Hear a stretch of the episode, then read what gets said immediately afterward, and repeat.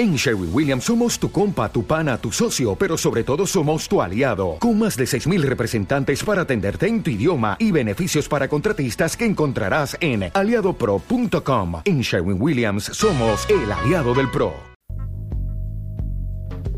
Streaming de fuera de series esta semana está patrocinado por Suits, la serie de Meghan Markle que emite desde el principio XN White. Estreno el lunes 12 de marzo a las 11 y media de la noche en doble episodio y posteriormente tendrá Suits cada día de lunes a viernes tras la película de las 10 de la noche, también en doble episodio. Que disfrutes del programa.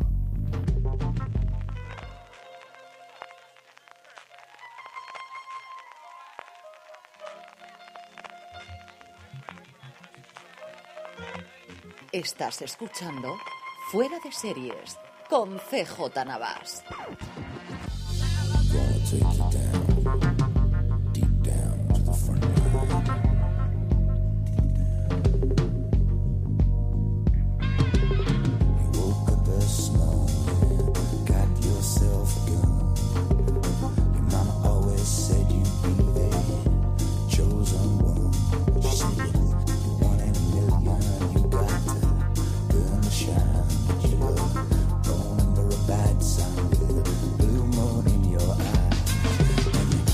Bienvenidos un lunes más a Streaming, el programa de fuera de series donde cada semana repasamos las novedades y estrenos más importantes de las diferentes plataformas de streaming y canales de pago. Don Francis Arrabal, ¿cómo estamos? Muy buenas, CJ. Pues, ¿qué tal? Pleno mes de marzo y ya se, nota el picorcito de la primavera en el streaming. ¿eh? ¿Qué cantidad de estrenos vamos a comentar? Ya empezamos a comentar la semana pasada. Y finales de marzo y abril, madre Dios, que tenemos el calendario por delante, todo lo que viene. ¿eh? Yo, eh, llevamos dos o tres semanas que digo, bueno, la semana que viene será más tranquila que esta, hasta que uno llega el guion y dicen, no, no va a ser más tranquila. Para nada. Porque además teníamos plataformas eh, de streaming y nos quedan por llegar, sabemos que nos llega, falta por llegar Apple y tenemos la confirmación de que Disney algo va a hacer, al menos en Estados Unidos, veremos a ver cómo nos llega a nosotros, y por fin ha confirmado ya no tanto que iban a hacer una, serie eh, alrededor del mundo de la Guerra de las Galaxias, que ya lo conocíamos, del universo de Star Wars, pero ya han dado una nota de prensa oficial diciendo quién va a ser el responsable de al menos esta primera, porque yo tampoco me creo que solamente vaya a una serie mm, en el mundo de, la Guerra de las Galaxias, quién va a ser el responsable y es una persona de la casa, es una persona de Disney de las que, bueno, de alguna forma han levantado a Marvel, y por otro lado también ha tenido mucho éxito con las adaptaciones a imagen real de los clásicos de Disney de toda la época, de toda la vida, como ha sido eh, el libro de la selva, ¿no? Sí, eh, una persona con mucha gente a favor y también bastante detractores. Estamos hablando de John Fabre, que le estábamos creando aquí un de misterio. no sé por qué hemos creado este misterio que un hype a John Fabre. Eh, fue el director de la primera y segunda película de Iron Man, de lo que puso en pie el imperio cinematográfico de Marvel que hoy día conocemos. Madre de Dios, ¿dónde han quedado aquellos tiempos? ¿No? 2003 era Iron Man, ¿no? años antes. No, no, un poquito, a 10 años, yo creo. Yo creo que fue el 2007, ¿eh? ¿2007? La foto famosa ahora de, del este fue por el décimo aniversario. Por el décimo aniversario. A lo mejor fue 2006, sí, 2007 yo creo que fue, ahora estamos en 2018. Yo juraría Sí, 2008, 2008 fue la primera película de Iron Man. La, he, creo que la he cambiado de memoria con El Caballero Oscuro. Eso podría con ser. la mejor película de superhéroes de la historia creo que, que se me ha ido Iron Man. eh, pues, eh, y luego en Disney, bueno, eso fue quien levantó el imperio cinematográfico de, de Marvel que ahora conocemos. Ha sido quien en 2016 dirigió la película El libro de la selva, la adaptación a acción real del libro de la selva, y quien tiene en 2019, también para Disney, el remake del Rey León o la película de acción real del Rey León. Quedaron muy contentos con el libro de la selva. A mí, la verdad es que visualmente fue una película que me rechinaba mucho, pero como adaptación no estaba mal. Tiene el Rey León y desde luego parece que es una persona que en la casa, que en Disney, a Bob Iger le cae bastante bien y está muy contento con su trabajo, ¿no? Porque encargarle la serie de acción real de Star Wars para la plataforma de, Disney creo que puede ser, no CJ, el encargo mayor que habría en este momento la compañía. Pues posiblemente sí. Eh, desde luego, eh, después de haberse descadado, descolgado el director de la tercera película y dársela a JJ Abrams, yo creo que era lo que había, porque al final evidentemente va a ser la, la, la cabeza de puente o la punta de lanza del servicio de streaming de Disney, junto con si hiciesen algo de Marvel, que todavía nos falta ver si hacen alguna serie aparte de las que ya tienen tienen con Netflix, aparte de las que tienen evidentemente con ABC en Estados Unidos como esa gente de SEAL, si lograsen hacer alguna cosita para la plataforma, esta era la que todos estábamos esperando desde, que la confirmación de, serie, ¿no? Eh, esto, como os decimos en cuanto a noticias, fuera del mundo, Apple también ha tenido alguna cosita más, pero ya en plataformas que ya existen, que ya son suficientes, las que a día de hoy ya podemos ver cosas, empezamos como siempre en nuestro repaso semanal con Amazon Prime Video. Pues Amazon Prime Video, hacer un recordatorio, porque fue este viernes, hace nada, que se estrenó The Looming Tower, el viernes 9 de marzo. Nosotros ya comentamos en el streaming de la semana pasada ¿Qué te había parecido a ti, CJ? Yo todavía no he tenido oportunidad de ver la serie, así que dejaremos por la semana que viene mis comentarios, que además ya hemos visto algún episodio más. Pero bueno, ese de Lumin Tower, la serie ambientada en todo lo que aconteció en aquellos hechos entre la, guerra entre el FBI y la CIA, que sirvió de calvo de cultivo para que Al Qaeda perpetrara eh, los atentados del 11S y el Pentágono. Así que la tenéis en Amazon Prime Video, recordar aquello. Y luego, por otra parte, si hablamos de, esta que, ha traído Amazon Prime, una nueva serie que, que da luz verde del, del equipo creador de Boya Horseman, así que CJ será notición para ti, ¿no? Tienen una nueva serie que se llama Un Don. Yo estoy, vamos, contando los días. Además, la noticia acompaña una imagen que me ha parecido espectacular. Es de las cosas más bonitas que he visto últimamente. Una eh, coproducción, bueno, pues de los distintos productores de Boya Horseman y de Tornante, que es al final, bueno, un estudio de un antiguo directivo en su momento de la NBC. Eh, tengo muchísimas ganas de ver. Eh, hablan de un mundo en el que uno de los personajes es capaz de cambiar el tiempo, de cambiar un rollo muy así Dalí con los, con los eh, relojes eh, blandos. Como os digo, la imagen, eh, podéis verla en foraseries.com en la noticia que sacamos de la misma, a mí me pareció preciosa. Estamos todavía mucho tiempo de que esto se pueda estrenar, no tiene pinta de que sea hasta finales de año en el mejor de los casos o el año que viene. Es cierto que animación siempre suele ir más rápida una vez que está la cosa y tiene pinta de que ya había algo avanzado. Pero me apetece muchísimo. Boyas Horseman es no una de las mejores series de animación, es una de las mejores series punto que yo he visto en los últimos tiempos. Yo siempre pongo el mismo porque uno es así de sensible y tiene el corazoncito que me hace llorar todas las puñeteros años, temporada tras temporada, el maldito caballo este de las narices, y es que es así, es una serie y como comentaron en, su momento, yo creo que también lo he comentado varias veces, es de las primeras series que entendió que Netflix, la oportunidad eh, que te oportunidad que te daba las, las cadenas de streaming, en su caso Boyer Hosman que se emite en Netflix, de eh, tratar de contar una historia sabiendo que la persona lo más sencillo es que le dé el botoncito de seguir viendo el siguiente episodio. Y es una serie que, sobre todo en la primera temporada, ves algún episodio suelto al principio y te puede hacer más o menos gracia cómo funciona, pero al final, como realmente funciona, es como temporada completa, ¿no? Y aprovechar el hecho de son episodios de 25 o 30 minutos, no te cuesta al siguiente esperar los siguientes segundos y, y el golpe moral y el golpe emocional te lo suelen dar al final de temporada con todo el trasfondo previo que has tenido de los episodios anteriores. Es de verdad una verdadera absoluta y total maravilla por las Horman, se lo he visto hasta ahora y tengo muchas ganas de ver este andón que, que, nos puede traer. La serie está confirmada, CJ, que se estrenará en 2019 los 200 países en los que está la plataforma. Eh, la premisa de la serie es que nos van a presentar un personaje que se llama Alma, que es una mujer que después de sufrir un accidente casi fatal va a descubrir que tiene una nueva relación con el tiempo y va a decidir usar esa habilidad para averiguar la verdad sobre la muerte de su padre. Y la intención de los creadores, según han manifestado, es explorar la naturaleza elástica de la realidad a través de sus protagonistas en episodios de, media hora que combinarán comedia y drama. A mí el argumento me recuerda mucho como en un punto de origen de Flash con, con Legión y además la imagen es muy de Legión de, de, lo que hemos visto en la Legión de FX este año. La imagen es chulísima, de verdad, pasaros y la veis. Eh, a ver, que nos, que nos traen Amazon ya para el 2019. No recordaba yo, es cierto que la nota de prensa nos decía que era para el año que viene.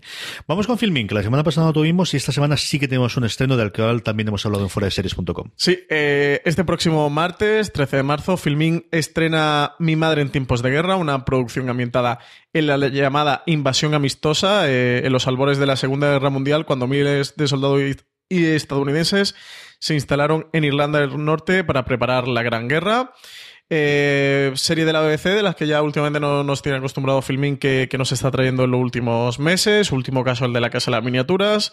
Y ahora llega esta Mi Madre en Tiempo de Guerra. Son cinco episodios y no conocemos mucho más. Bueno, a ver qué tal, qué tal está esta miniserie, ¿no? CJ, al final eso. Filming está apostando mucho por traer esas joyitas británicas que se quedan sueltas, sobre todo de la BBC qué aluvión de series de la vez estamos teniendo en España gracias a Filming y a ver qué tal funciona. Juan Alonce, quizá la crítica en Fuera de Series, que la podéis ver en foradeseries.com, le ha encantado. Y ya sabes que Juan, que es nuestro crítico de series británicas de cabecera, si le pone el sello de aprobación es porque merece mucho la pena. Es una serie también muy para Juan, del Primera Guerra Mundial, con mucho personaje femenino, muy en el tono de la BBC, con poquitos episodios que, le gusta mucho. Y sí, recuerdo que me dijo que, que esta, de las últimas cositas que ha estado analizando, especialmente para Filmin, pero también alguna cosa de Netflix que han ido trayendo y demás, de las últimas que, más le había gustado.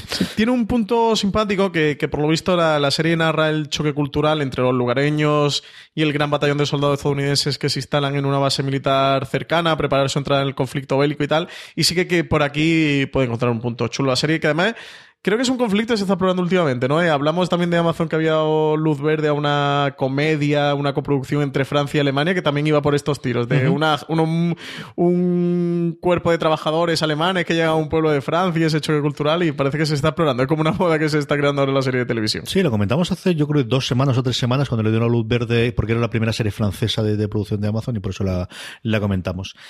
Vamos con la HBO España, que tenemos unas cuantas cositas y sobre todo noticias, alguna que además nos ha salido de nada a finales de la semana pasada, rarísima y curiosísima. Tenemos unas noticias muy curiosas en este programa y muy interesantes, y algunas de ellas muy esperadas, ¿eh? Yo dado a Star Wars y, queda alguna otra más.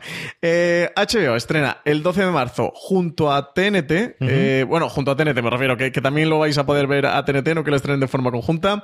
12 de marzo llega la serie El Ilusionista, una serie sobre un mago eh, con mucho carisma y con gran habilidad para atrapar criminales. La serie está protagonizada por Cameron Black, un ilusionista interpretado por Jack Catmore Stott Scott, perdón, eh, capaz de poner sus trucos de magia al servicio del FBI en los casos más enigmáticos. CJ, ¿qué te parece este ilusionista? Pues una esta de policía y no policía, de, de, asesor eh, policíaco, que desde Castle se nos había caído un poquito, ¿no? Y, y de las distintas adaptaciones, y bueno, pues una reinterpretación más del género, en este caso con un mago. Yo tengo mucha curiosidad por ver al menos el primer episodio, supongo que lo veré y la semana que viene si podemos comentarlo, ¿no? Más, eh, el mismo 12 de marzo se estrena también The Arrangement, la segunda temporada. Pues sí, eh, segunda temporada ya, cuenta la historia de Megan Morrison, una joven y hermosa actriz que consigue un papel protagonista en la superproducción del, verano al lado de Kyle West, uno de los actores más famosos del mundo, especialista en largometrajes de acción. El mentor de Kyle es Teres Anderson, eh, que dirige también una organización llamada Instituto para, la Autosuperación junto a la mujer de Dean, y es una especie, una historia de cuento de la Cenicienta en el que ella se ve involucrada en una trama que da un espectacular giro cuando le ofrece un contrato que podría cambiar su vida. Bueno, una historia así como muy de, muy de la Sí, muy de. Yo recuerdo la primera temporada que se vendía como una mm, idea alrededor de lo que podía ocurrido con el último matrimonio de Tom Cruise y que este instituto fuese la cienciología o exactamente qué ocurría. Y, lo que me ha sorprendido es que llegase una segunda temporada, porque sí tenía pinta de que fuese una temporada y se acabó, pero no. Ha llegado la segunda y, tiene también su, legión de fans. la premisa de la serie, por lo visto, es un poco el leitmotiv es de hasta dónde está dispuesto a llegar en su carrera hacia el estrellato, ¿no? Como, eh, ¿qué estás dispuesto a a pagar, ¿no? El peaje exactamente a hacer para, llegar a, donde quieres. Sí, señor. Y vamos con las noticias, como os comentaba, eh, totalmente de la absoluta nada, porque llevamos sin saber nada de David Chase. Yo recuerdo dar en fuera de series hace seis años cuando terminó Los Soprano que él estaba haciendo Ribbon of Dreams, que originalmente iba a ser una serie, que luego era una miniserie, que luego era una película alrededor de Hollywood clásico. Luego estuvo la película que él dirigió eh, hace cuatro años y desde entonces no habíamos vuelto a saber nada hasta este pasado viernes. Este pasado viernes, que de repente eh, se empieza a comentar, se rumorea, se dice, se habla. Bueno, y ya hay alguna cosa firmada, que es que Los Soprano eh, tendría una precuela en forma de película dirigida por David Chase. Eh, sobre todo surge, ¿no, CJ? Porque New Line ha comprado el guion que se titula The Many Saints of Newark, que sería el título provisional de esa precuela de Los Soprano que se desarrolla en la era de los disturbios de Newark eh, durante los años 60. El guion está escrito por David Chase y Lawrence Conner, y bueno, pues eso sería una precuela de, Los Sopranos, nada más y nada menos, y de golpe, eso sí, en forma de película, no, no como serie de televisión. Para esto, para verlo, es David Chase es alguien de la vieja guardia, pero de la vieja vieja guardia. Él siempre habría querido hacer películas. Él hizo televisión porque no le quedaba más remedio y ha hecho verdaderas joyas y maravillas, ya no solamente Los Sopranos, es que estuvo durante, de showrunner durante dos años en Doctor en Alaska. De verdad que, que es alguien que pero siempre en todas las entrevistas o en todos los libros sobre hablando sobre él, se nota como él realmente lo que hubiese gustado es la nueva ola de Hollywood de los 70, que es lo con lo que él creció, ¿no? Y eso es lo que le hubiese gustado. Y aquí, bueno, pues eh, yo creo que llega, no sé hasta qué punto llegaba el que hay que pagar facturas, no sé hasta qué punto llegaba de, venga, no hay otra forma de que saque otra cosa adelante, y New Line, que al final, mm, mm, dentro del conglomerado de Warner Brothers, es uno de los estudios independientes, pero independientes de Warner Brothers, que al final es la propietaria de HBO, con lo cual todo queda en casa o todo queda dentro de la gran megacorporación, ha comprado el guion. ¿Eso quiere decir que se vaya a hacer? No, evidentemente pero raro es que se haya filtrado esto y que se conozca a día de hoy si esto no va para adelante. Sí, no le compras este guion a David Chase de precuela de Los Soprano ni, ni, se filtra, ¿no? Que todo se, puede complicar y que todo, eh, nunca diga te estás jugando beberé y en Hollywood cosas más formadas y más claras que estas se han quedado por el camino. Pero a mí me extrañaría horrores que con la oleada que va a tener esto no va no vaya hacia adelante, desde luego. Sí, sí, sí, sí totalmente. En lo que comentabas, eh, CJ, precisamente de Chase y del nuevo Hollywood, me eh, recordaba el libro este que nosotros hemos recomendado muchas veces de A Difficult Man, el libro de Brett Martin, que en España se llama Hombres fuera de serie. El primer capítulo es de David Chase, te repasa un poquito su carrera, básicamente te cuenta Los Soprano y todo lo que tiene que ver con Los Soprano, pero sí que hace un trazado de lo que, de lo que fue eh, la vida de David Chase hasta llegar a Los Soprano y te cuenta eso, cómo él se crió en las escuelas de cine, pues con los Martin Scorsese y toda la gente, por los Coppola y todo de Peter Bogdanovich, toda esta gente con la gente del nuevo Hollywood, que él siempre quiso ser un director de aquella época, que era el cine que, que admiraba, pero que nunca tuvo la suerte o el talento para llegar ahí, terminó en televisión y a los años, a los muchos años, pues eh, se terminó convirtiendo en el creador de Los Soprano. Y de otro lado, pero siempre se ha quedado esa espinita y bueno, pues a ver si se la quitó ya en parte con la, con la película de dirigió en su momento, pero evidentemente le falta un poquito más para hacerla. Y luego la otra gran noticia para mí de HBO de, de la semana es que está ya confirmada quién se va a encargar de la adaptación de Lovecraft Country. Pues sí, esta quiero yo que me lo cuentes eh, tú más que comentar yo, CJ, porque además tú te has leído hasta el libro, este Lovecraft Country. Eh, lo que sabemos es que HBO le ha encargado la serie a JJ Abrams y a Jordan Peele, un Jordan Peele que ahora está en la cresta de la ola Así que cuéntame, cuéntame de qué va esto, porque tú te, eso, te, has leído hasta el libro. El Jordan Peele, para quien no lo tenga en mente, es el director y guionista de... Y Oscarizado. De, y, Oscar. de Get Out, de la película Déjame salir, la película de terror que, que lo ha petado en el 2017 y que finalmente la, la gala de los, los Oscar, que fue el pasado, hace ya un, par de fines de semana, pues se llevó el Oscar a Mejor Guión. Pues Lovecraft Country es una novela del 2016 de Matt Ruff, que a mí no me acuerdo quién me la recomendó o a través de qué la leí, estuvo bastante nominada a premios, no recuerdo cuántos ganó eh, en el camino. No sé si la han traducido ya al español, sino ahora con la serie de HBO, segurísimo. Igual acuérdate de lo que ocurrió con el cuento de la criada, que no mm. existía, y de repente volvieron a sacar una edición rapidísimo, rapidísimo cuando la estrenó. Salamandra estuvo inteligente. Sí, rápidamente, ¿no? Y, es una novela que a mí me gustó mucho porque te junta, por un lado, historias de los, de los mitos de Tulu, de Lovecraft, muy bien contados. Al final yo he leído muchísimo y desde los propios mitos originales de Lovecraft, que están bien pero en un determinado momento se nota pues lo recargadísimo que tiene el, el, el, lenguaje y cómo los personajes en muchas ocasiones no son más que una excusa para contarte el gran descubrimiento, la historia, más allá que cómo, cómo es Dexter Ward, cómo es alguno de los personajes que mm. hay, no tienes una, una impresión. Aquí sí que los tenías. Y luego la otra parte que hace él es la cifra en un momento especial en Estados Unidos, en la época de los, de los 60 y los 70, incluso un poquito antes, ¿no? De la época de las, de las leyes de Jim Crow, de, de la separación racial en Estados Unidos, que a mí me atrajo muchísimo. Y ahí trata de hacer, combinar toda la parte fantástica y toda la parte de mitológica de los mitos de Tulu con mm, lugares reales o hechos reales que ocurrieron en, la América de, esa época. Y está muy bien, tanto por la parte social, que evidentemente lo está, sino porque los cuentos en sí, al final es una historia común mm, por capítulo separada en, lo que serían relatos distintos, muy en el tono de mitos, de 30 a 40 páginas cada una, y sí, una historia horizontal que lo lleva todo, pero cada uno, de hasta cierto punto podrías leerlos independientemente, que están tremendamente bien escritos, que están mm, con los personajes muy claros, con el punto tuloide de terror que tienen que tener, y al mismo tiempo la otra parte, pero que no te la mete a martillazos. O sea, yo una cosa que tengo que agradecerle es que no esté constantemente, mira lo mal que era, mira lo mal que era. No, no, te, lo deja al final son personajes que están viendo esa realidad y entonces ellos están costando realmente cómo está ocurriendo.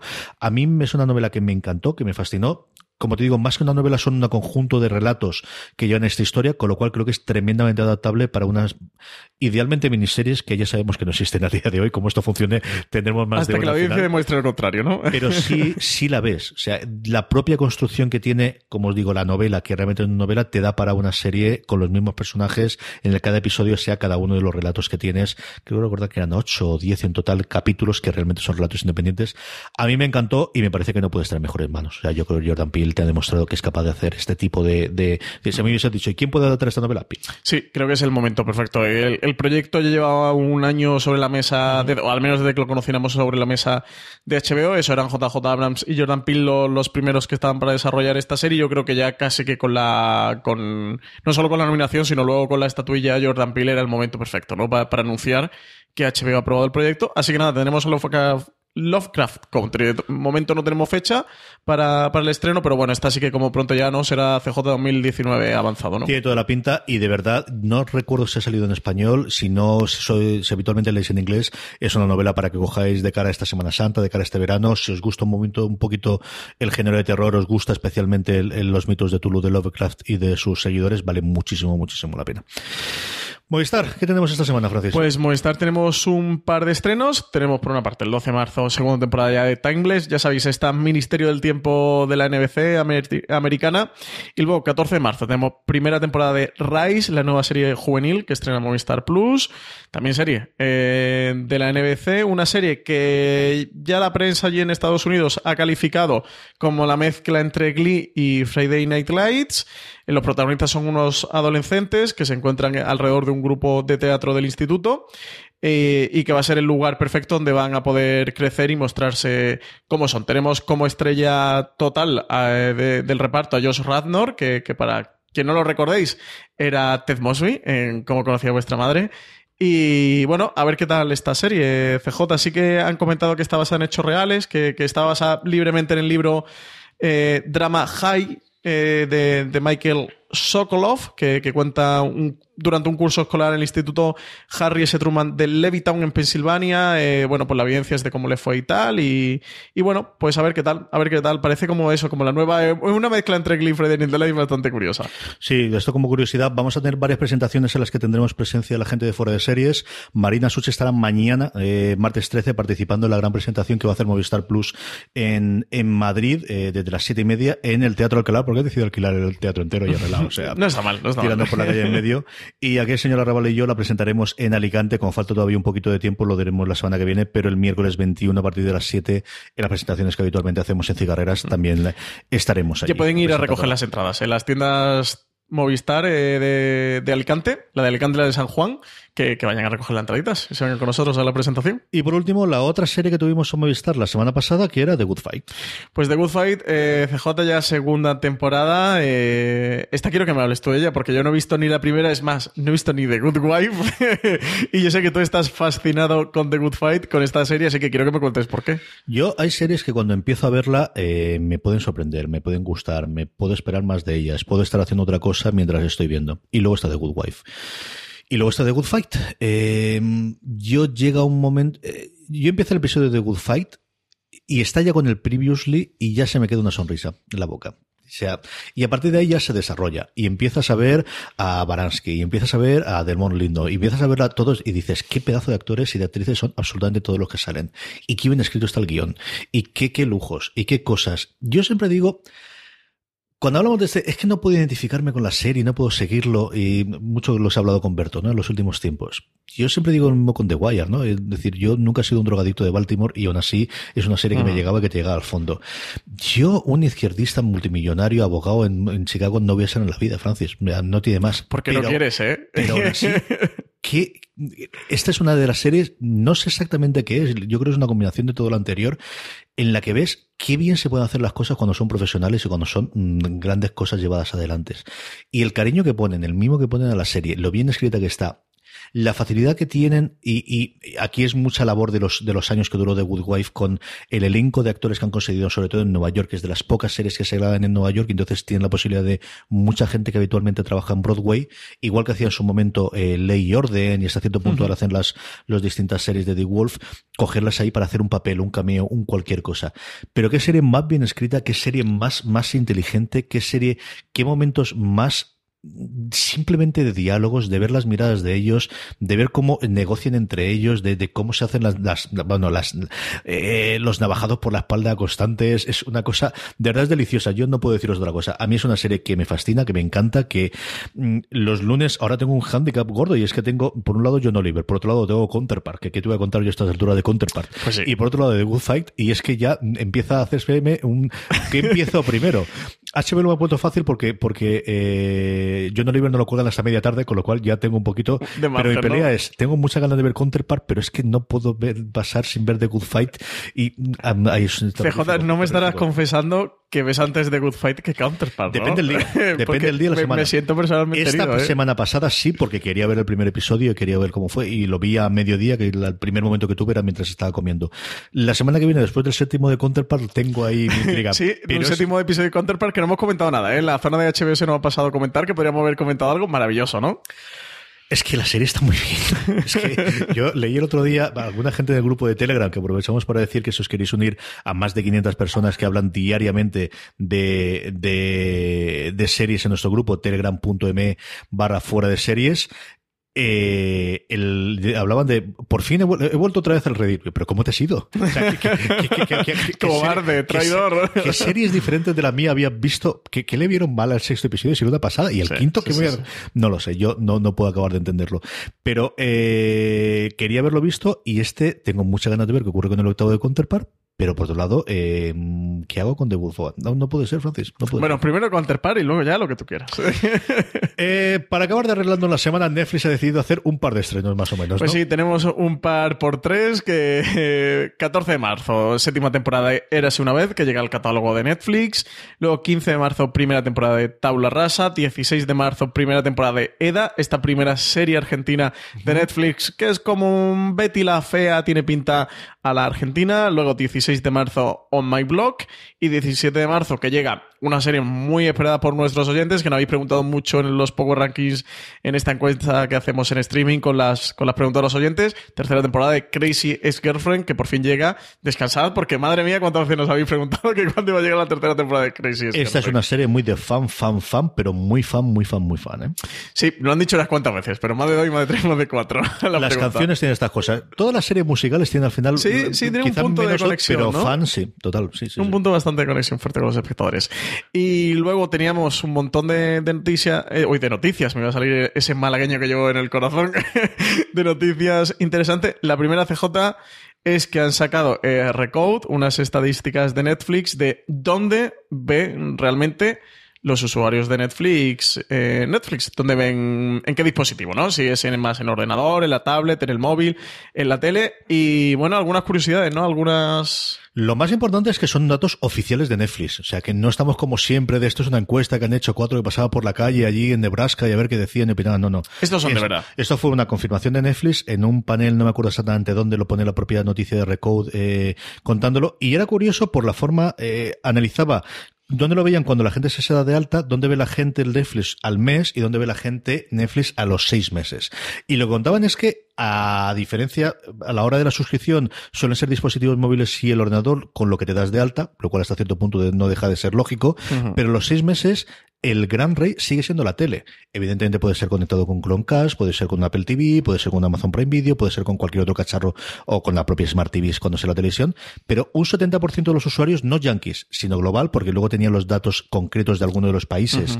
Eh, pero los datos globales es que a los seis meses de estar suscrito, el 70% lo veía en la tele que era, sí, todos pensamos que lo puedes ver en cualquier sitio, pero el lugar fundamental donde lo ves es en, en la televisión. Sí, los datos son a los seis meses, 70% televisión, 15% portátiles, 10% dispositivos móviles y 5% tablets. O sea que, que, fíjate, si la tele evidentemente gana por goleada, yo te lo digo, CJ, que el, creo que Netflix en el móvil no lo ha abierto jamás para ver algo, sí que lo abro a veces para bichear si tienen tal serie o si hay algo, nomás como a nivel informativo. En la tablet, ¿alguna vez de esto que estás cocinando, fregando platos y dices, bueno, pues mira, aprovecho un poco esta comedia, una cosa muy poca? Portátil prácticamente nada, eh, pero la tele yo sería el 98% eh, de, de, mi consumo de Netflix. Yo veo muchísimo la tableta, he visto alguna cosita en el móvil muy puntual, suele ser más alguna cosa de cocina o, el, por ejemplo, el programa que hace John McHale los fines de semana, que yo creo que lo he visto alguna en algún momento, en la tableta sí, en, la, en el iPad lo veo muchísimo, muchísima cosa. Yo lo uso en la tablet cuando voy de viaje, que, que me descargo la serie y sí que es muy cómodo y sí que uso Movistar y uso Amazon, menos HBO, que todavía no nos dejan descargarnos la serie los sinvergüenzas, que cuando tengo un viaje tengo series de HBO pendiente, madre cómo me fastidian, pero, pero sí, yo, tiro de tele total. Eh, también eh, animar a los a todos los oyentes que nuestra encuesta, encuesta del Power Ranking, que publicamos todas las semanas en foraseries.com, Oye, que nos dejen comentarios de dónde ven ellos Netflix, Netflix o cualquier otra plataforma. Si tienen también Amazon, tienen Sky, tienen HBO, que nos digan dónde ven ellos mayoritariamente. Nos digan el, el dispositivo principal que usan. Así también hacemos nosotros nuestra pequeñita encuesta. Sí, señor. Y luego tenemos noticias, bueno, noticias de estos avances informativos que hace Netflix. De ya nos contaremos más cosas. Y en este caso con Black Mirror. Pues sí, aquí vamos rápido. Black Mirror tendrá quinta temporada. Siguiente. Confirmado. Pero, ¿en, qué mundo, en qué, en qué universo tierra si estuviéramos en Counterpart? ¿En qué mundo no habría quinta temporada de Black Mirror?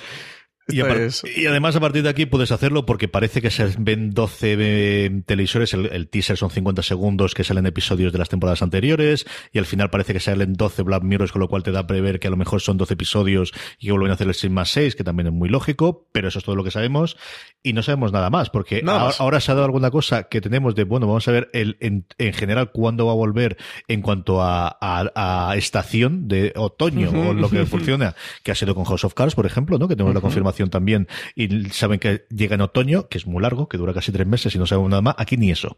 Aquí no sabemos ni siquiera el año en el que se puede estrenar esto. Absolutamente nada. Esta gente dosifica las noticias. La otra noticia es que Paquita Salas enorme Paquita Salas, eh, comienza el rodaje de su segunda temporada y la serie se va a estrenar en verano, así que podremos ver por fin Paquita Salas en Netflix este verano. Y aquí la noticia es que sale en Obregón. El notición es Ana Obregón. el notición es que sale, que, exactamente, que sale, que sale Ana Obregón. Luego también que ya tenemos el primer, el primer teaser de House of Cards sin Kevin Spacey, en el que lo siento por el spoiler, pero bueno, esto no es spoiler, esto es el teaser y, la imagen que circula por todos lados. Clara Underwood, tenemos a Claire Underwood como presidenta, ¿no? Que era lo que todos sospechábamos. ¿no? PJ, que sí. Presidencial, en un azul presidencial, absolutamente presidencial. Era espectacular cuando estaba Kevin Spacey, uno de los. No uno de los mayores reclamos de los fans de House of Cards era, oye, ¿Por qué no hacen a Claire Underwood presidente? Yo creo que han dicho, oye, mira, la tenemos a huevo. Ya que Kevin Spacey ha hecho cosas que no debería haber hecho nunca, pues, pues aprovecharía y hacemos a Claire Underwood eh, presidenta. Y oye, es que le sienta muy bien a Robin Wright, ¿eh? Ser presidente Es que ha sido siempre el mejor intérprete, ha sido siempre el mejor personaje y van a conseguir que vuelva a la serie, que yo llevaba desaparecido desde hace un año y medio de verla. Voy a volver a verla. Y como te comentaba antes, el teaser acaba diciendo otoño del 2018. Eso es todo lo que sabemos a día de hoy. Ese otoño será septiembre, ese otoño será diciembre, todavía no lo sabemos. Pero vamos, el caso es que otoño es cuando te volverá la serie. Como curiosidad, tendrá solo ocho episodios en lugar de los 13 que había tenido tradicionalmente. Y como tú comentabas, CJ eh, se podrá ver en otoño en vez de la primavera habitual. Y... tenemos los fichajes de Greg Kinnear y de Diane Lane, a la que tengo muchísimas ganas de ver en el universo de House of Cards.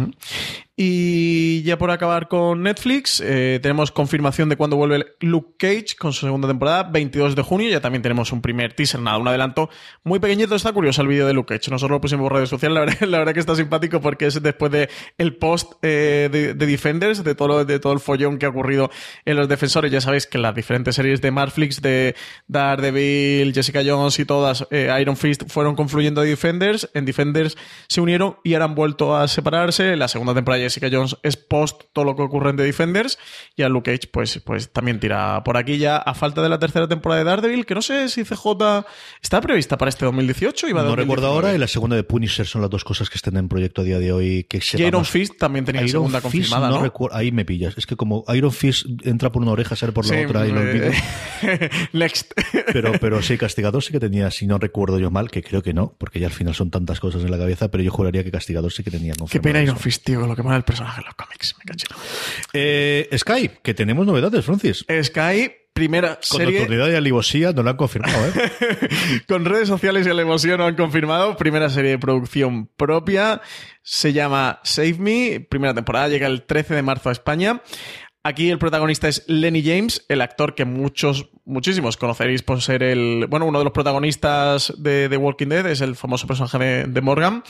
Eh, la, serie se estrena exclusiva dentro de Sky, eh, está escrita y protagonizada por el propio Lenny James.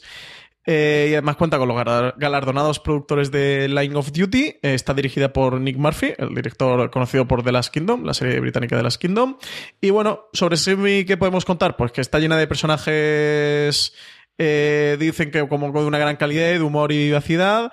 Que, mm, que serán seis episodios que van a estar disponibles desde el primero a partir del, 13 de marzo, es decir, estrenan temporada completa, que nos van a presentar a un héroe improbable eh, a través del personaje de Nelson Rowe, al que da vida Lenny James, un hombre al que le gusta beber, que vive con cualquier mujer con la que, con la que se está acostando en ese momento, y dice, bueno, que es como un poco un encantador, oportunista, luchador y mentiroso, eh, un hombre que, debe reflexionar más como sobre las cosas y la vida y lo que le, le está pasando. Dice que su mundo se va a poner patas arriba cuando lo arresten y acusen de secuestrar a su hija de 13 años, a la que apenas conocía y que la madre de, la niña, Claire, eh, está convencida de que él, que el propio personaje interpreta a Lenny James, es el culpable, así que no se tendrá ante nada en la búsqueda de la verdad para limpiar su nombre, encontrar al verdadero responsable y salvar a su hija. A mí el trailer me ha gustado mucho. Eh, él es un tío que a mí me gusta muchísimo. Me gustó desde cuando lo vi en el piloto de, de, The Walking Dead antes de que volviese posteriormente. Es un tío que yo le he visto alguna cosa británica.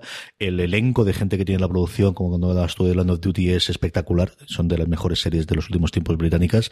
Y el tráiler, la verdad es que me ha traído bastante. Era una serie que, que cuando leí solamente la premisa dije, uff, no sé yo, es complicado encontrar el tono. Si quieren hacer esta parte de cachondeo con esta parte dramática, de leche, te secuestran, te detienen porque has secuestrado a tu hija. No es una cosa que tenga que ser tranquilo. Digo, como mínimo el trailer me ha gustado y es posible que la, que la veamos a ver si la semana que viene podemos comentar un poquito sobre ella. Y terminamos con cadenas de cable, Francis. Pues sí, terminamos ya con las cadenas de cable, que además también tenemos un montón de estrenos. El primero, AXN White, el 12 de marzo va a estrenar Suits, desde la primera hasta la última, hasta la séptima temporada. Eh, la estrena este lunes 12 de marzo empiezan con los dos primeros episodios, una emisión doble episodio, a las once y media y luego emitirán de lunes a viernes, tras la película que emiten en XN White a las 10 de la noche, emitirán otros dos episodios de, de Suits. Yo creo que a estas alturas todos conocemos Suits, este trama legal con, con, tintes de comedia, pero bueno, para quien esté por ahí despistado, está protagonizado por Patrick J. Adams, tiene a Rick Hoffman, a Brian Match, a Gina Torres, a Sarah Rafferty y, como no, a, a Meghan Markle, que, que, bueno, que es la bueno, futura ya casi que ya, ¿no? Ya eh, mismo, de hecho se estrena la última, le falta por estrenar todavía la última parte de la séptima temporada, que es lo último en lo que lleva a estar, porque evidentemente después se va a engrosar la fila de la realeza británica, que es por lo que desde luego aquellos que no han descubierto una grandísima serie de abogados, una grandísima serie en general, y luego una grandísima serie de abogados, yo, mm, eh, vamos, eh, la he visto toda porque a Lorena le fascina, le encanta, le gusta muchísimo. El, el tono que yo te he dado con The Good Wife, bueno, pues ese más o menos es el que tiene mi Santa Esposa con Suits, aquellos que no lo han descubierto antes lo han descubierto con Meghan Markle y es un buen momento para juntarse, de verdad, una muy, muy buena serie. Se casa con, con Henry, ¿no? Con, con, Enrique de Gales, ¿no? Sí, señor, con el príncipe rico, sí. Estaba, estaba descarriado ya y por fin... Meghan Markle le ha puesto la, la cabeza, chico, lo que ser, claro que sí. Hombre, por Meghan Markle también uno sienta la cabeza. Yo, eh, tú sabes que yo soy un gran aficionado al amor y estoy totalmente a favor de que la gente haga y sea feliz, que es lo que tiene que ser. Sobre Sweets, eh, tenemos a Mike, que es el protagonista, interpretado por Patrick J. Adams, que es un joven brillante a quien las malas compañías de la universidad le han llevado al vivir eh, al límite de la legalidad, va a ganar dinero y, bueno, entre otras cosas, pues al presentarse eh, por otros a los exámenes de ingreso en Derecho y tras verse perseguido por la policía de Nueva York, se va a colar por casualidad en uno de los bufetes más prestigiosos de Manhattan para esconderse. Allí va a conocer a Harry Specter, el personaje que interpreta Gabriel Match, y este, impresionado por el joven de memoria fotográfica, decidirá contratarle como ayudante, a pesar de que Mike no solo no ha estudiado en Harvard, como exige el bufete, sino que ni siquiera tiene la licenciatura de Derecho. Deberán trabajar por la justicia mientras ocultan su secreto a, compañeros como Rachel Zane, interpretada por la ya actriz y futura. No, sé qué, cargo es. Eh. Esposa del príncipe. Esposa.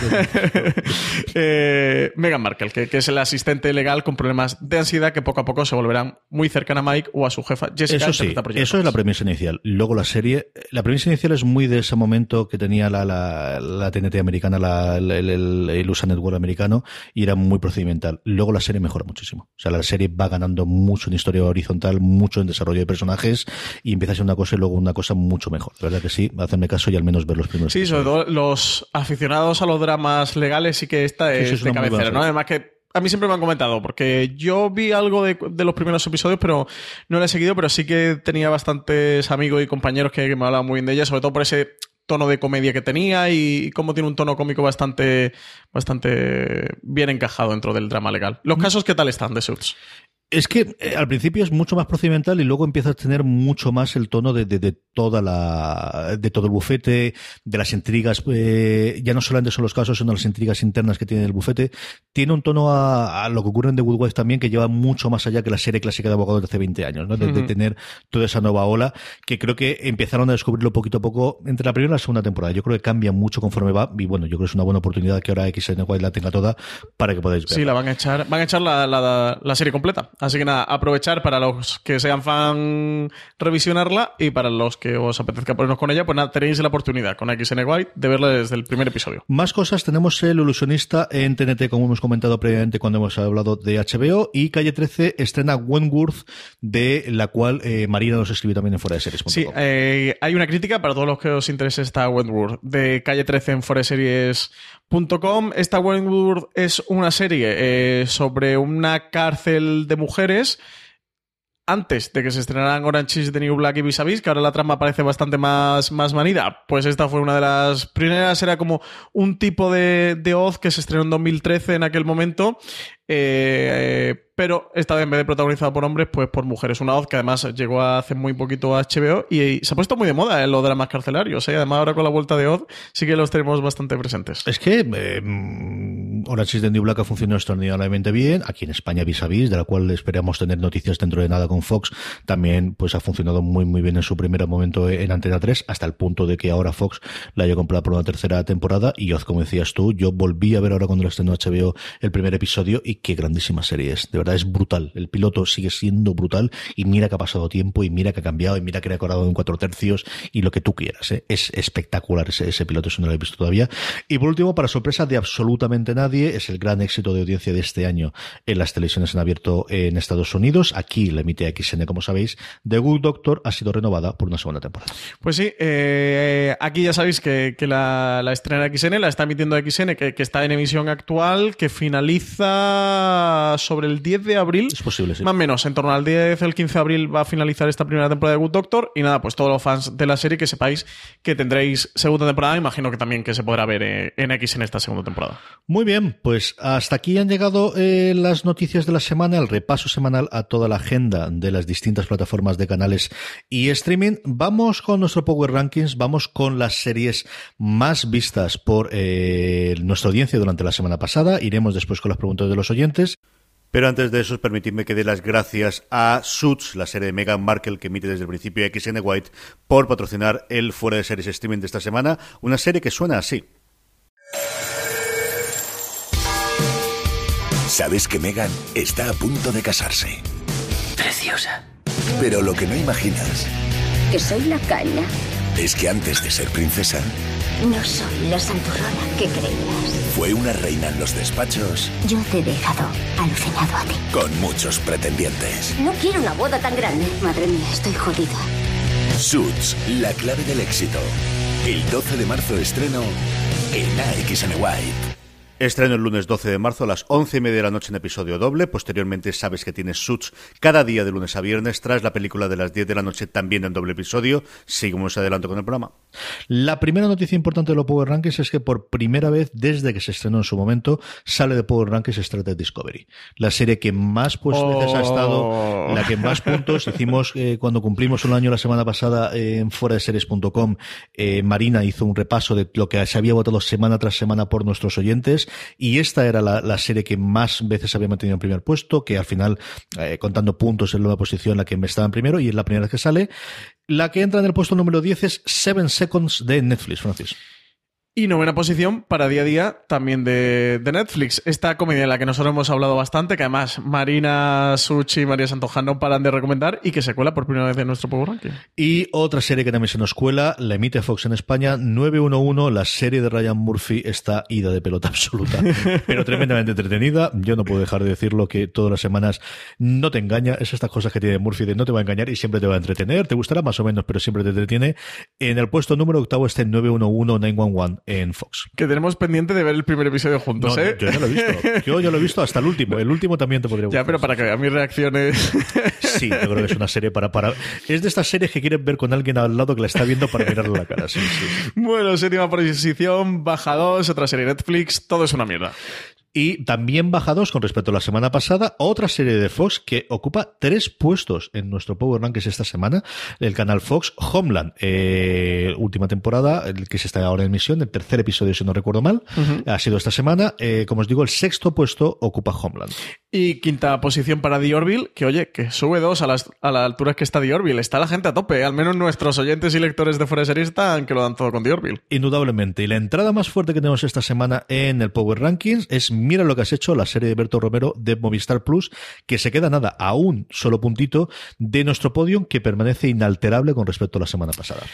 Y es que las tres que hay son difíciles de tumbar, ¿eh? Tercera posición por la serie de HBO España, para Giras Now, ese regreso de Alan Ball a las series de televisión. Y se mantiene en el 2 y mira que hace tiempo ya que se estrenó, así que o la gente tarda en verla o constantemente se nos están sumando eh, oyentes de fuera de series y lectores de fuera de series.com que están eh, descubriéndola y les está gustando. Carbono Alterado, Altered Carbon en Netflix es la segunda, el puesto de plata de nuestro Power Rankings. Y primera posición, CJ, para la mejor serie que hay en emisión en la actualidad, Counterpart, protagonizada por J.K. Simons, que eso tenéis disponible en HBO España. Para la semana que viene tenemos que meter The Good Fight. Os pongáis como os pongáis. Así que, querida audiencia, votad, O lo votáis vosotros o hacemos trampa. ¿no? Algo Bueno. CJ era trampa. Yo eh, no tengo mucho interés, pero... Menos porque es Francis el que hace el guion y no voy a dejar cambiarlo aquí en medio. Tendré que hablar con Marina, que es al final la que, la que hace el, el, bueno, el, el- el- el que cuenta los votos, la que cuenta los votos todos los finales de semana. Pero, eh, queridos oyentes míos y lectores después, eh, The Good Fight tiene que estar aquí dentro. Así que votadla, votadla aquellos que le estéis viendo. Sabéis que tenéis el enlace todas las semanas en fuera de series.com, lo podéis encontrar allí y a partir de ahí tenerlo. Vamos con las preguntas de los oyentes, Francis. Pues tenemos primera pregunta de Iñaki Pinhead Master que dice que si se sabe algo concreto de la adaptación del libro de Patria, que, que escuchó algo sobre que HBO estaba detrás de este proyecto. Tú que has oído en el tantam. A ver, la realidad es, sabemos que está confirmada la adaptación de Patria, ha sido la primera adaptación de la primera serie que se va a producir desde HBO rama Europa Occidental, ¿no? Tenemos toda la parte oriental y toda la parte nórdica que han producido ya sus series, muchas de las cuales, por cierto, se pueden encontrar en HBO España y algún día de Pues estos sí. tendremos que hacer alguna cosa de las que se han hecho en Europa del Este, donde HBO lleva casi 20 años y que ha hecho el antiguo HBO Nordic, que ahora es otra cosa distinta para las series del norte. Esa está confirmada, eh, para lo que ficharon a Miguel Salvat de Movistar Plus para que llevase toda la parte de la producción propia. Eso es lo que sabemos a día de hoy. A partir de ahí, ¿qué más sabemos, Francis? Pues el problema no es lo que sabemos, sino lo que podemos contar. Eh, voy a intentar no jugármela. Hostia, es que no, no sé dónde, cómo, cómo bordear, ¿eh?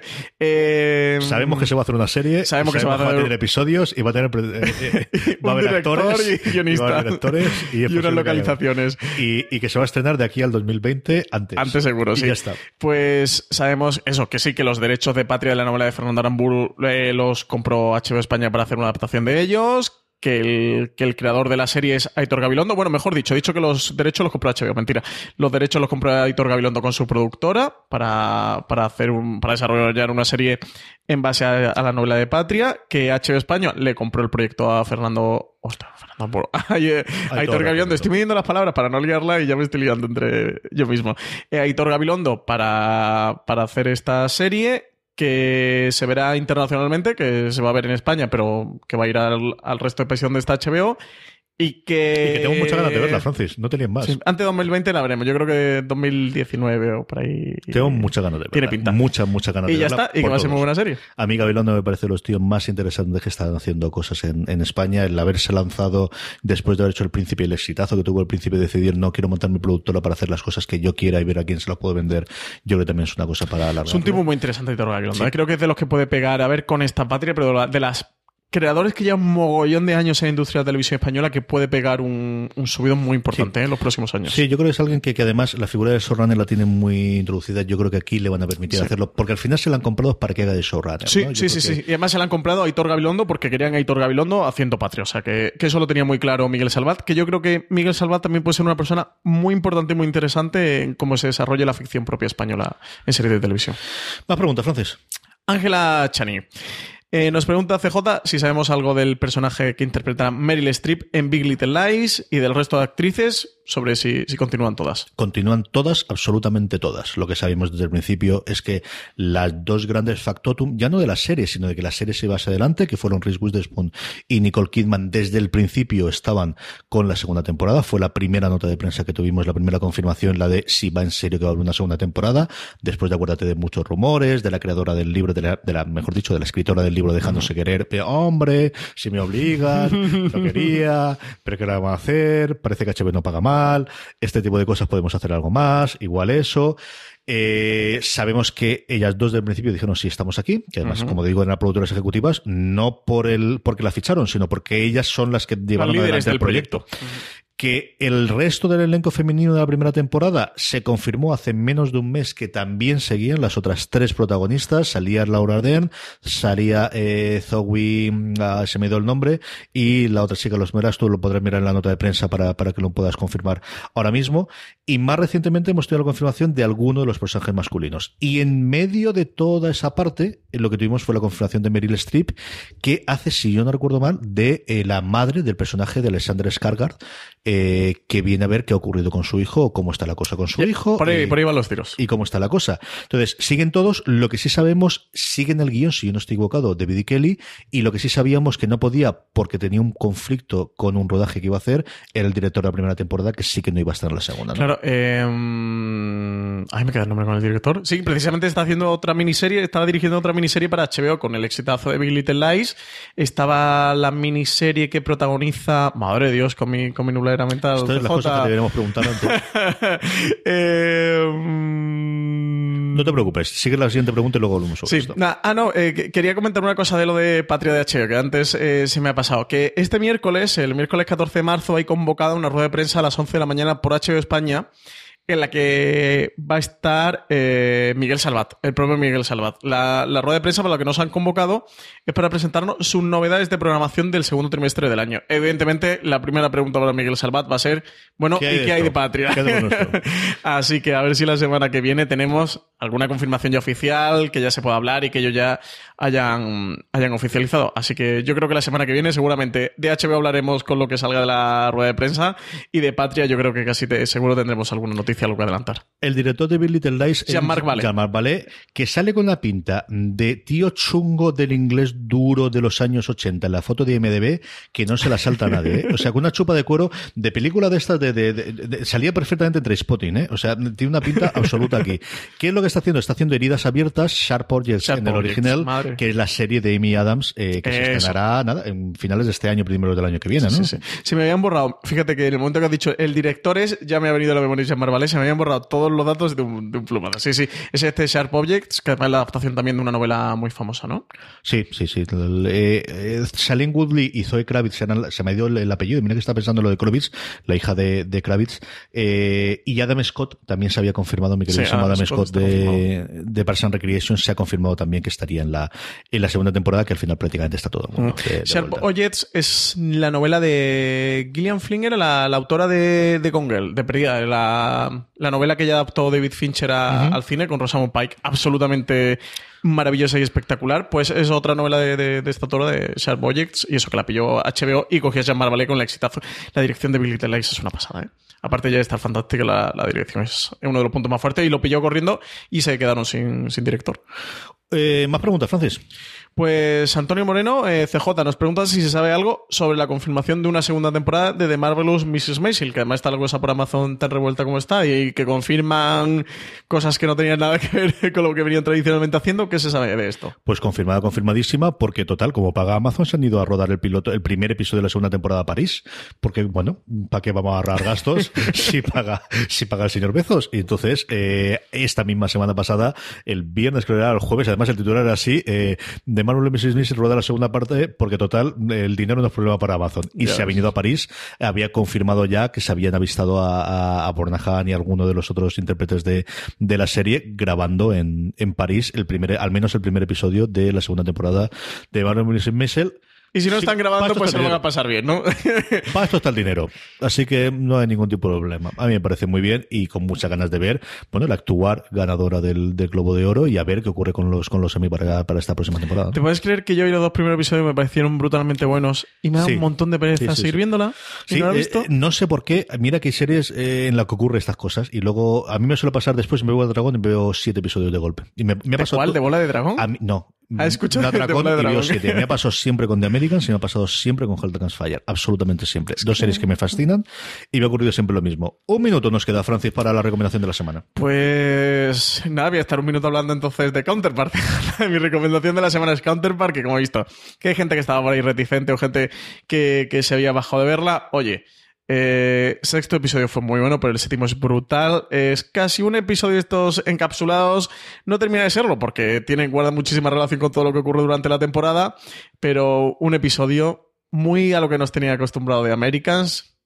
No cuento más, si sabéis de qué va de Americans ya sabéis por dónde van los tiros, pero de verdad, sumaros a Counterpart, nos quedan ya solo tres episodios para terminar la temporada CJ. ¿Qué vamos a hacer después de Counterpart? Bueno, vamos a hacer que, que un mogollón de estrenos más interesantes. Pero oye, eh, volver a Counterpart, que es un thriller de espías con tinte de ciencia ficción fascinante. Yo creo que no hay universo. Lo que pasa es que se está emitiendo cuando se está metiendo, que es en febrero o marzo, ¿no? En el que no nominan a J.K. Simmons como mejor, eh, para mejor Emmy por mejor interpretación. Creo que no hay universo ni dos universos, o sea, pero no sé cómo está la cosa. El problema es esto, que se ha estrenado en marzo y luego al final cada vez Queda tenemos mucho, más pero- el, el tono de... Bueno, las nominaciones al final son junio, ¿no? Sí, Para tienes los que, tienes que estrenar antes del mayo, junio, a la mitad de los episodios al menos, por eso se quedó hace un par de años fuera Juego de Tronos. De hecho, lo que están haciendo muchos ahora es tratar de estrenar la serie de forma que cumplan justo eso, pero el resto de los episodios se emitan justo cuando la gente esté votando. La fecha de- del cuento de la criada de Handmaid's de este año es para que te pille justo que se ha emitido a mitad de la temporada antes de que se abra. Se nota porque el- de verdad que en abril viene, bueno, viene segunda temporada de Westworld, viene de terror en AMC, Es el viene noviembre del cine, Tale. eso, el noviembre y diciembre del Preparaos cine. a lo que viene en noviembre. Ahora son el finales de marzo, primeros de abril para, para las series. Mi recomendación, por si no lo habéis notado antes, es The Good Fight. The Good Fight es una delicia de serie que me hace mi, de verdad, me, me- alegra todas las semanas ahora el poder ver los lunes. No, no es necesario ver The Good Wife. No, no es necesario que te mm, fascinen o que solamente te gusten las series de abogados. Es una serie personajes con un caso muy bien montado en cada una de los de las ocasiones, con un montón de tramas y unas mm, interpretaciones sencillamente maravillosas. De verdad, si no habéis visto hasta ahora The Good Fight, subiros al carro, no hace falta que veáis The Good Wife. Pero luego tenéis siete temporadas para verla y para disfrutarlas también. Sabéis que se emite Movistar Plus, está disponible toda la primera temporada y podéis ver ahora también la segunda. Y con esto terminamos streaming de esta semana. Sabéis que Fede de streaming se emite todos los lunes de 7 a 8 en Radio 4G, donde además me tenéis todas las semanas eh, a este que os habla, CJ Navas, de una y media a dos, hablando eh, en la jungla con Juan Pablo Montero, que además el programa está disponible después cada lunes en nuestro canal de podcast, donde os podéis suscribir buscando simplemente vuestro reproductor fuera de series, que tenéis muchas más noticias y mucha más actividad en fuera de series.com durante toda la semana. Francis, la semana que viene más y mejor. Hasta la semana que viene, CJ. Pues querida audiencia, esperamos que lo hayáis disfrutado. La semana que viene volvemos en FDS Streaming y recordad, tened muchísimo cuidado.